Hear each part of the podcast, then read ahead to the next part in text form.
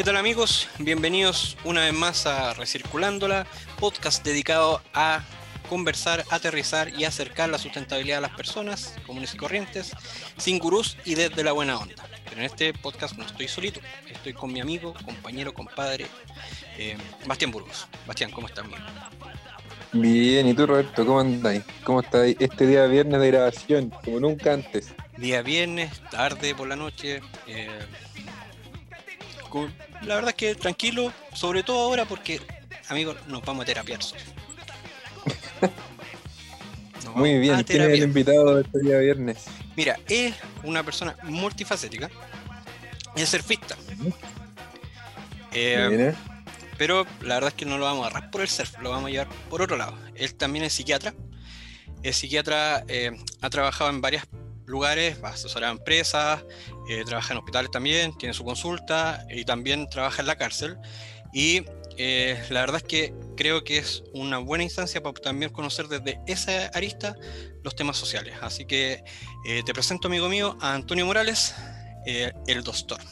Antonio, ¿cómo estáis? Bienvenido. Hola Roberto, buenas noches. Hola Bastián. ¿Qué tal? Muchas gracias por, por la invitación. Yo bien, muy bien, gracias. Ahí terminando la semana, como te decía gracias a ti, Antonio, por, por, querer participar a esta hora de la noche. Entendemos que, que puede ser complejo. Para nosotros ha sido un tanto complejo, pero. Sí, los Family Points están ahí, están ahí presentes. Sí. No, está bien, está bien. Hace bien darse un tiempo para, para hacer estas cosas que a uno le interesan y también difundir eh, eh, la visión respecto a, a, estos temas importantes también. Así es. Oye, entremos en materia. Eh, primero, ¿quién es? Ya yo hice una breve presentación, pero, pero ¿quién es Antonio Morales? ¿A, qué se dedica? ¿Qué hace? Sí, bueno, como, como tú bien decías, Roberto, yo soy médico, eh, me especialicé en, psiquiatría y bueno, en el transcurso de los eventos de la vida me he ido también ligando al mundo de, de las empresas, asesorando en temas de, salud ocupacional y eh, desempeñándome también en, esta área eh, que está muy cruzada ahora, porque que es la psiquiatría. ¿ah? Em, y bueno, vivo en, la ciudad de, Rancagua, ¿ah? soy padre también, amigo ¿ah? y otras facetas también de la vida personal. Bueno, oye, colgándome de eso que, que decías tú, que, que bueno, la pandemia, ¿qué, ha cambiado también con esto de la pandemia tu rol? Eh, han aumentado las consultas, eh, ha cambiado en algo la, forma de ser de las personas también el, hecho de estar más encerrado o no. Ok. Mira, bueno, desde que esto comienza, eh, nosotros empezamos a recibir la, comunidad científica, los que trabajamos en salud mental, los primeros reportes de lo que estaba pasando en, Asia, ¿ah? en, salud mental, diría más o menos en el mes de marzo, abril, empezaron a aparecer los primeros reportes y donde eh, aparecía lo que, lo que un poco eh, uno se imaginaba, ¿ah? eh, el aumento de, general de los cuadros ansiosos, de los cuadros depresivos, ¿cierto? El impacto de, bueno, primero una situación nueva, pero también esto que, que tú decías de los encierros, ¿ah? que es una característica también adicional que se le agrega a una pandemia. ¿ah? Eh, la pandemia por sí sola es un tremendo estresor, entendiendo el, tipo de situaciones que la gente le toca vivir, eh, la atmósfera de, pesimismo, de malas noticias que hay, de incertidumbre frente a lo nuevo, pero además a eso se le suma el encierro, ¿ah? la disminución del, del contacto interpersonal, de las instancias de pasarlo bien, de romper un poco la monotonía, las relaciones familiares y también esta sensación que, que lo que hemos vivido en, en, libertad eh, no valoramos hasta que la perdemos, que esto de poder salir de tu casa un día en la noche a comprar una bebida y volver a tu casa sin tener que pedirle permiso a nadie. ¿ah?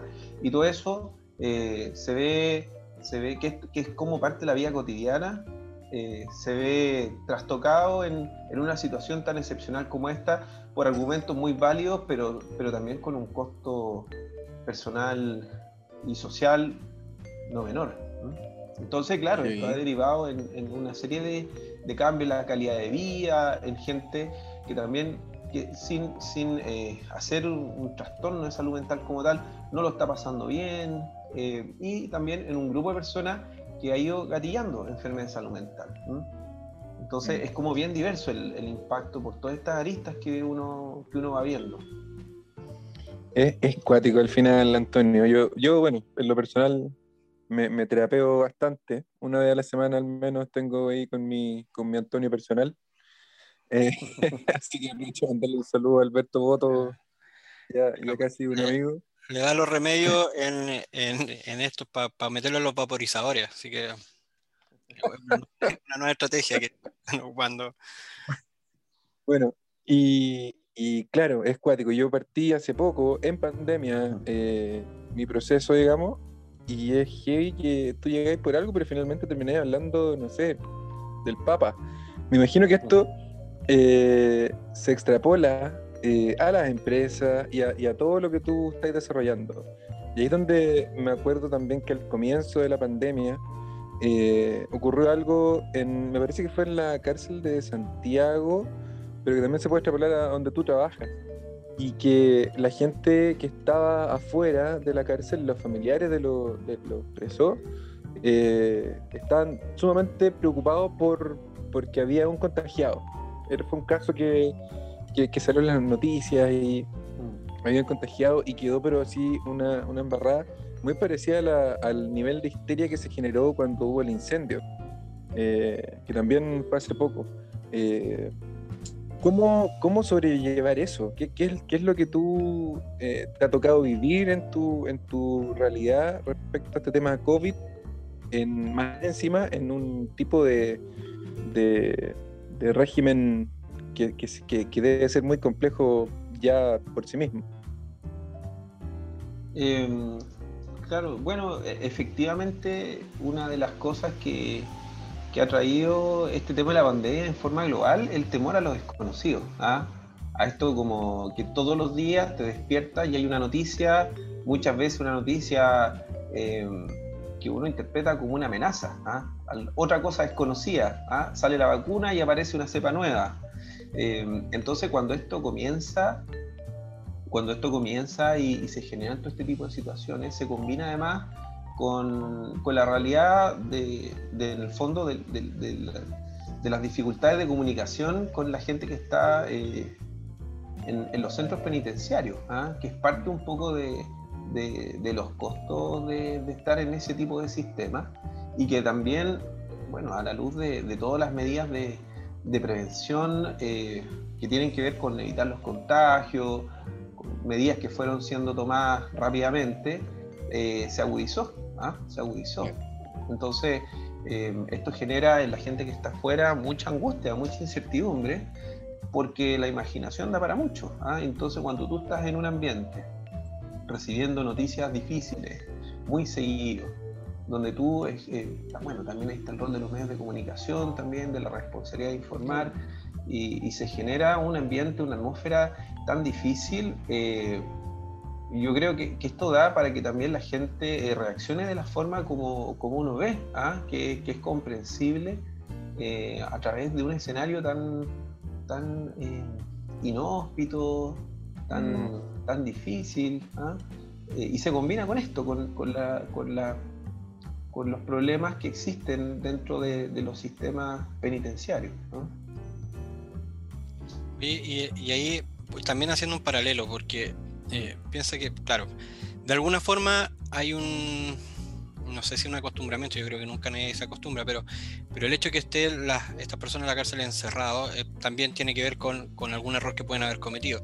Pero, pero cuando tú extrapoláis esto a que en una pandemia finalmente todos terminamos siendo encerrados, todos estamos eh, presos, pero la diferencia es que nosotros sí, o el resto sí tienen las opciones de seguir comunicándose con sus seres queridos, con, de mantener esas cercanías, cosas que no, que no es posible hacerlo en esto en estos centros.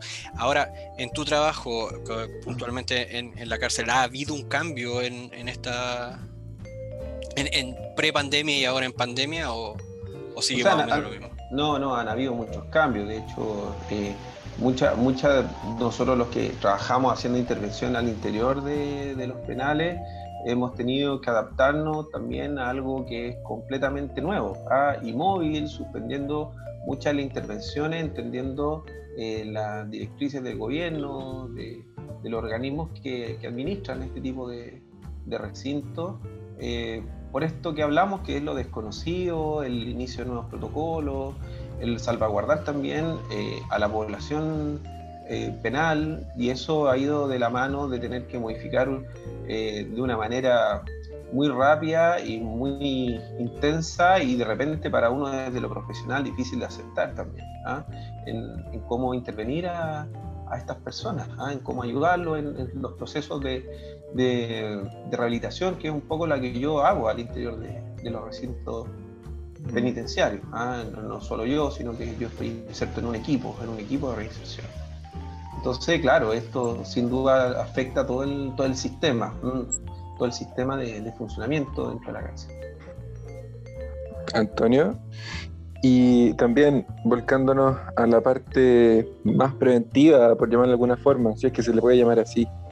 Eh, tú que estás ahí en, la, en, la, verdad la milanesa con la gente en lo que tiene que ver con la reinserción, eh, ¿cuáles serían para ti eh, las formas de evitar el ingreso? Aunque suene así como una pregunta bien, bien utópica, pero de evitar que la gente cometa estos errores, como comentaba Roberto, eh, yéndonos al lado de la educación, ¿cuál sería tu, forma de ver qué aspectos faltan eh, mejorar yéndonos al lado educación?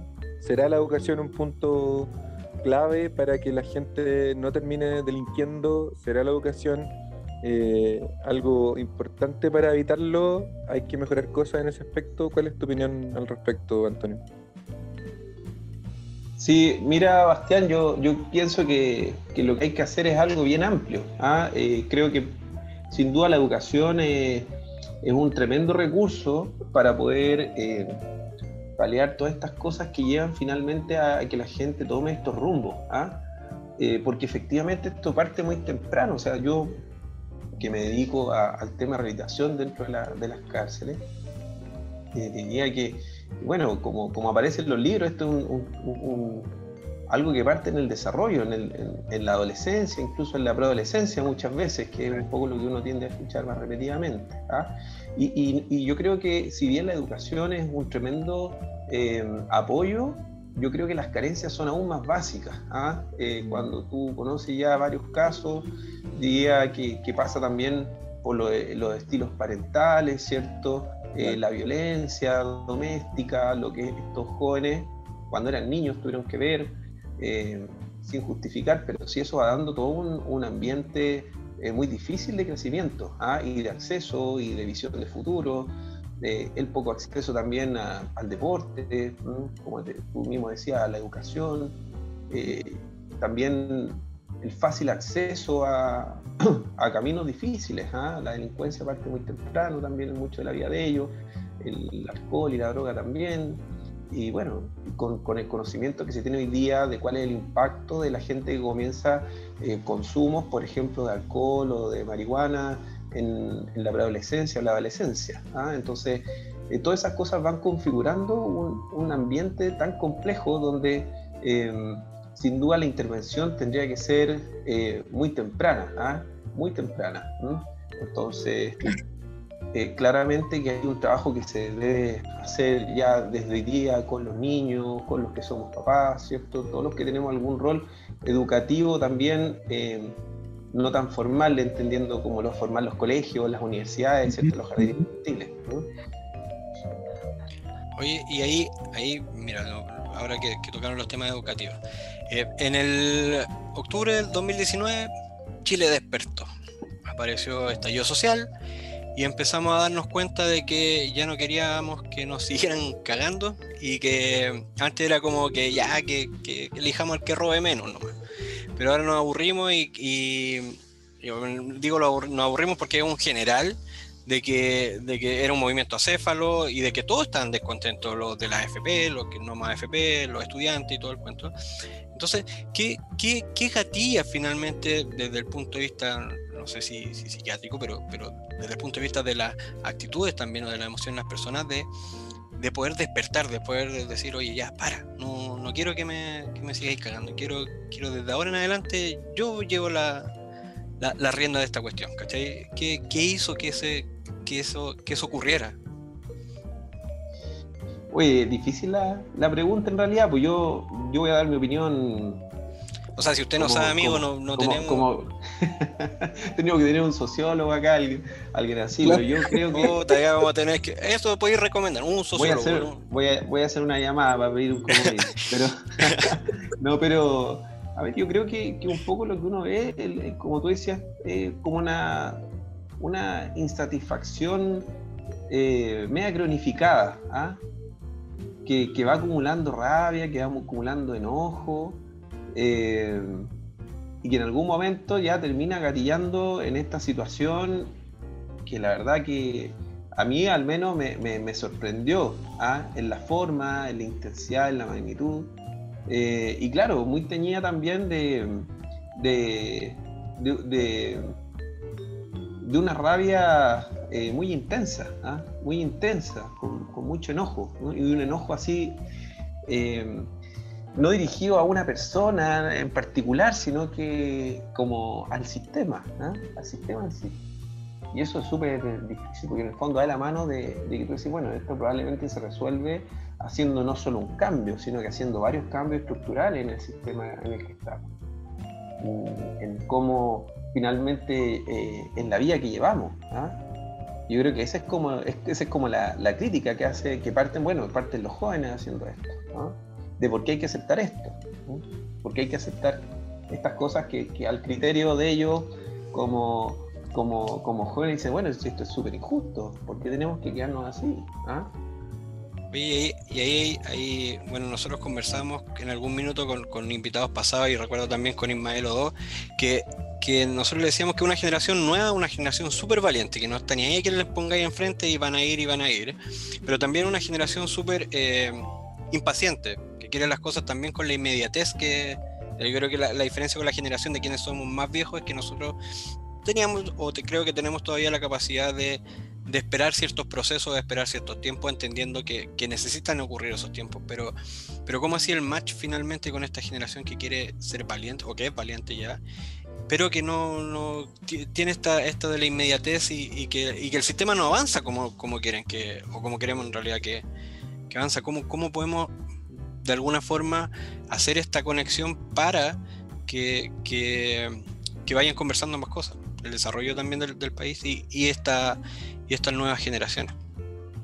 Mire, yo creo que ahí, como yo pienso al menos, que, es un poco lo que tú decías al final, que esto de conversar, porque en el fondo tampoco podemos negar eh, los atributos positivos de las generaciones eh, que están sobre nosotros, ¿ah? o las que están bajo nosotros, ¿ah? decir, no, los chiquillos son todos impacientes, quieren todo al tiro, ¿ah? y negar, por ejemplo, la energía, las ganas de cambio, el cuestionamiento frente a estos modelos que claramente que cualquiera que se pone a pensar dice, bueno, efectivamente hay que cambiar muchas cosas, ni tampoco a la generación que están por arriba de nosotros que también dieron peleas difíciles, que ahora uno tiende a, a olvidarse porque ha pasado muchos años, entonces eh, uno dice, bueno, probablemente acá lo más importante va a ser eh, el poder conversar, poder comunicarse, poder tomar acuerdo, ¿ah? como uno lo hace en la familia, donde dice, bueno, pensamos distinto, pero pongamos un acuerdo para dónde vamos de vacaciones, ¿ah? o, qué, hacemos, qué decisión tomamos. ¿ah? Eh, y, tiene que ver con la comunicación. Y yo creo que ahí hay un gran problema, que es como poder eliminar eliminar, no la rabia, porque yo creo que la rabia es imposible no sentirla cuando uno se ha sentido o ha visto eh, vulneraciones que, son innegables. ¿ah? Creo que eso ya sería un absurdo. Pero sí el poder sacar la agresión. ¿ah? Eh, porque yo creo que la agresión nos separa mucho. Y, lamentablemente eh, es algo que, que, tiñe mucho la comunicación hoy día. la poca tolerancia ¿ah? o el, el, decir algo un poco de más con una finalidad no solo de comunicar, sino que de dañar al otro, ¿ah? a la otra generación, al que está en desacuerdo conmigo. Yo creo que eso es como también un doble discurso, porque hablamos mucho de diversidad, pero finalmente en la práctica es muy difícil conversar con gente que piensa distinto. ¿ah? Entonces, eh, yo creo que, la integración social eh, no va solo en, en, ponerse eh, de acuerdo con lo que dice la mayoría, sino que también poder escuchar a las minorías, a la gente que piensa distinto a uno y aprender a comunicarnos. ¿ah? Porque si no vamos a entrar en otro problema, que más adelante otros van a estar en desacuerdo y vamos a terminar cada cierta cantidad de años en, situaciones muy difíciles, ¿ah? donde dos o tres grupos entran en desencuentro y esto genera eh, una efervescencia social eh, difícil, difícil de manejar. Entonces yo creo que tenemos que avanzar en eso, en comunicarnos, en, en, hablar, en aceptar las diferencias, en ir logrando acuerdos. Yo pienso al menos que, es, que esa es la forma, o sea, tomar los aprendizajes de las generaciones anteriores y también todo lo que eh, las generaciones más nuevas nos están ofreciendo que claramente algunas generaciones carecen. ¿ah? Sí, yo creo que ese punto es eh, súper preciso, eh, el punto de las comunicaciones. Fíjate que nosotros cuando partimos el podcast con Roberto Antonio, lo hicimos un poco por lo mismo. Así, lo que pasa es que en el rubro nuestro, que tiene que ver un poco con la prevención de riesgo y y, todo esto que, hay mucha gente también que lo hace y hay mucha gente de distintas calidades de servicio, por decirlo de alguna forma. Eh, mucho, ver mucho odio en las redes sociales. Nos pasó que cuando nosotros intentábamos eh, ver algún tema o, opinar sobre algún tema, la, la parte constructiva no, no, no, no, aparecía nunca, era finalmente un ataque constante y es lo que uno puede ver también en, ahora mismo en, nuestro podcast. A veces hay gente que, no, que, que ve los anuncios y se mete y, pone cualquier barbaridad que ni siquiera ha escuchado lo que hablamos y, pone una barbaridad por el simple hecho de atacar. Eh, y es ahí donde, donde, claro, me hace mucho sentido. Y, mi pregunta y va justamente para ese lado. ¿Cómo, primero, la parte de sustentabilidad para ti, qué es? y sobre la misma, de qué forma eh, la psiquiatría puede ayudar a la parte más social de, de, la sustentabilidad, a cumplir con esos, con esos objetivos de desarrollo sostenible 2030 eh, que tengan que ver con, con la parte más psicológica de las personas. Bueno, yo no, no soy experto en el área, ¿ah? yo vengo del área de la salud, pero corríjanme acá si estoy equivocado, pero yo entiendo que la, sustentabilidad tiene, que ver, un poco con, que las comunidades eh, tengan la capacidad de, vivir, de desarrollarse sin hipotecar el futuro de los que vienen después, de no consumir los recursos, los bienes, ¿cierto? El, sistema, el medio ambiente. Y, yo, no sé si esto está integrado, pero yo creo que parte de los recursos tienen que ver con las personas. O sea, es el recurso más importante. ¿ah? Es como un cliché, pero, es cierto. En el fondo, eh, sin personas no, hay nada. Entonces, yo creo que eso da para pensar, mira, más que desde la psiquiatría misma, desde la salud mental y reposicionarla como, un bien mayor. ¿ah? Eh, mira, en el último, en el último en el último informe de la, de de suceso aparece que casi el 50%, un poquito más, de las enfermedades profesionales son de, eh, que son aceptadas por la suceso, son enfermedades de salud mental. Entonces eso habla también un poco de cómo estamos desarrollando eh, nuestra actividad. Nosotros pasamos al menos un tercio de nuestro día en nuestro trabajo. Entonces, em, si eso lo multiplicamos por la cantidad de años que uno está trabajando, eh, es bastante grande. Entonces, si ya estamos viendo que hay una cantidad grande de personas que hacen eh, problemas de salud mental, porque esos son los que llegan al suceso, imagínate cuántos no llegan, ¿ah? o cuántos no son aceptados, cuánta gente no se enferma, pero lo pasa muy mal en los trabajos. Eh, probablemente la salud mental tiene un rol importante en todo lo que tiene que ver con calidad de vida, ¿ah? en qué tipo de trabajo, cuáles son los horarios, en los ambientes de trabajo, porque se tiende a pensar que, bueno, el trabajo es bueno si te pagan bien, y en realidad cuando hablas con las personas te das cuenta que eh, mucha gente pasa un trabajo bien remunerado o uno no tan bien remunerado por una serie de factores que no tienen que ver con el dinero. Entonces, eh, probablemente eso sí tiene mucho que ver con, la sustentabilidad de las personas, ¿ah? de poder decir, ¿sabes qué? Yo no necesito eh, llegar gateando las vacaciones, sino que yo hago un trabajo que siento que, que, me gusta, que contribuye a la sociedad, que aporto, que soy respetado, que soy escuchado y que en el fondo también tiene que ver con esto, con decir, bueno, como sociedad vamos creando algo que, que, en el fondo podemos mantener, ¿ah? Que no hay como que refundar. Eh, yo creo que, Roberto, esta ha sido la, la definición más cercana a lo que nosotros pensamos de sustentabilidad social, bueno. o sea, Copano, puta, Copano lo intentó. no, pero Antonio la, no, La, la, hizo toda. pero no. Me llamó, ¿ah? me llamó, Roberto antes, mi hijo, y tienes que decir esto cuando. Sí, está, está, está pauteado. con esto la rompemos. No, no, pero el tipo no leyó, pues sí, sí también es, observador. Sí, ya, ya nos terapió en 20 minutos. Claro, en 20 minutos. Eh, oye, no, eh, nos queda un, poquito tiempo, pero, pero la verdad es que eh, eh, también aportando un poco, un poco lo que tú decías, claramente la salud mental es un tema que, ha sido postergado por mucho tiempo. También a veces, a veces somos somos súper reacios de, de, poder buscar la ayuda, de buscar la atención. Siempre tratamos de salir de, solos de, de los problemas y muchas veces es mucho más fácil salir con, acompañado por alguien. Un poco eh, me tomo lo que decía Bastián también, que, que, ha iniciado tratamiento y esas cosas. Yo particularmente no, pero, pero también estoy medio reticente, pero, pero tiene que ver con, también con, con, mi formación de, no, no profesional, sino que de, cómo vengo desde la casa, que, que, finalmente a uno no se le permite tener depresión. O sea, si tenés hijos, no podéis deprimirte. ¿cachai? ¿Ah? cierto aires de grandeza. No, no, no, no, no, se trata de eso, pero, yo creo que uno la pasa mal, pero la pasa mal en la interna y no busca ayuda. yo creo que eso, y conectándolo con, estos temas de que está bien postergada también a nivel país, o sea, eso además eh, acrecenta estos, estos problemas.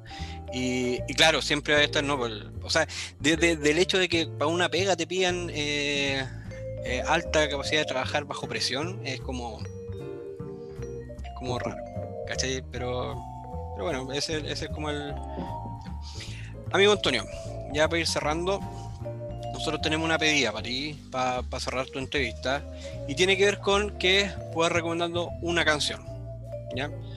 Eh, la que va a cerrar tu entrevista. Así que puede ser, no, necesariamente puede ser relacionada con sustentabilidad, puede ser lo, que quiera, lo comía, no hay problema, no, solo lo... Ah, ya, ya, estaba pensando en eso, pero voy a cambiar para, no, para que no parezca tan pauteado. Claro.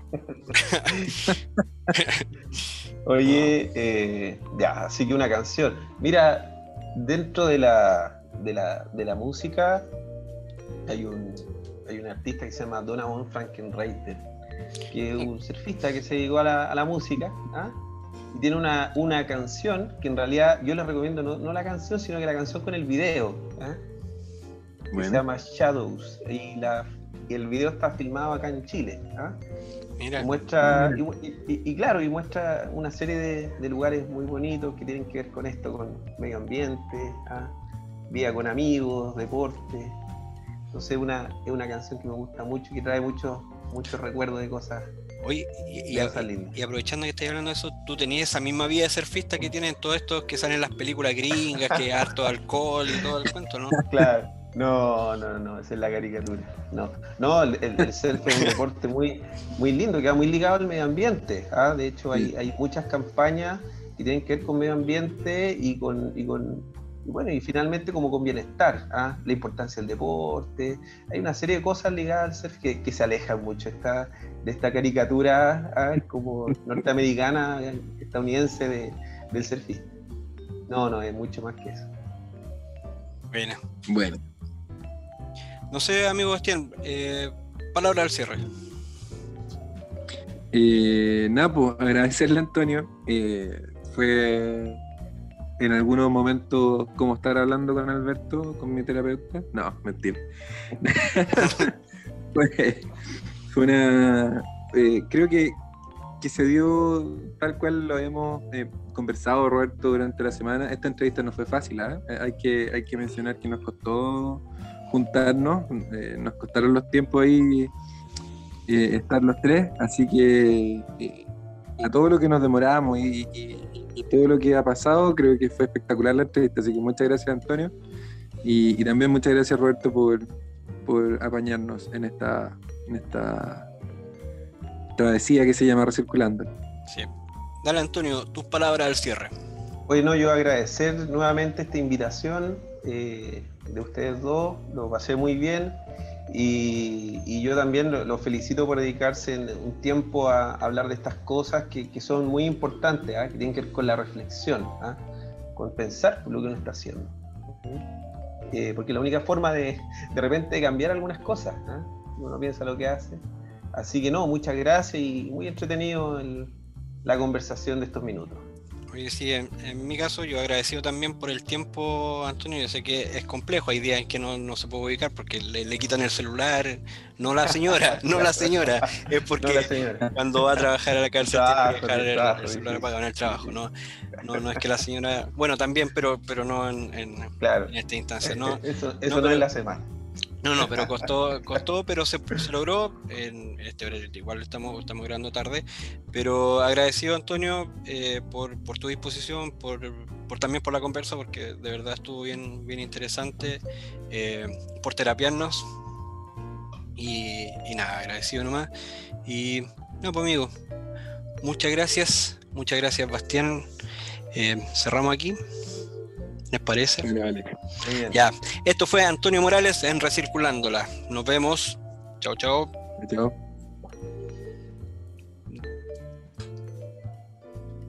There's laughter from a distance, and there's music from a stranger's window. I was thinking about hard times before you ever were mine, before you ever came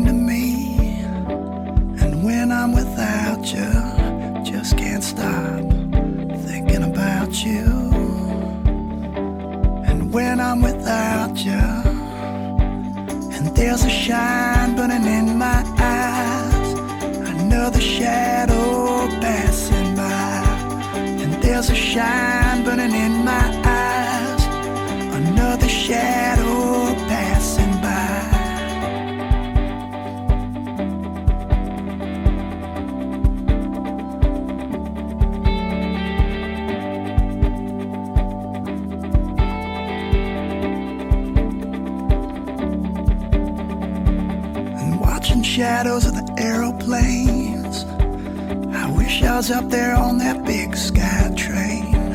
And I was headed back home to you. But I'm stuck here on this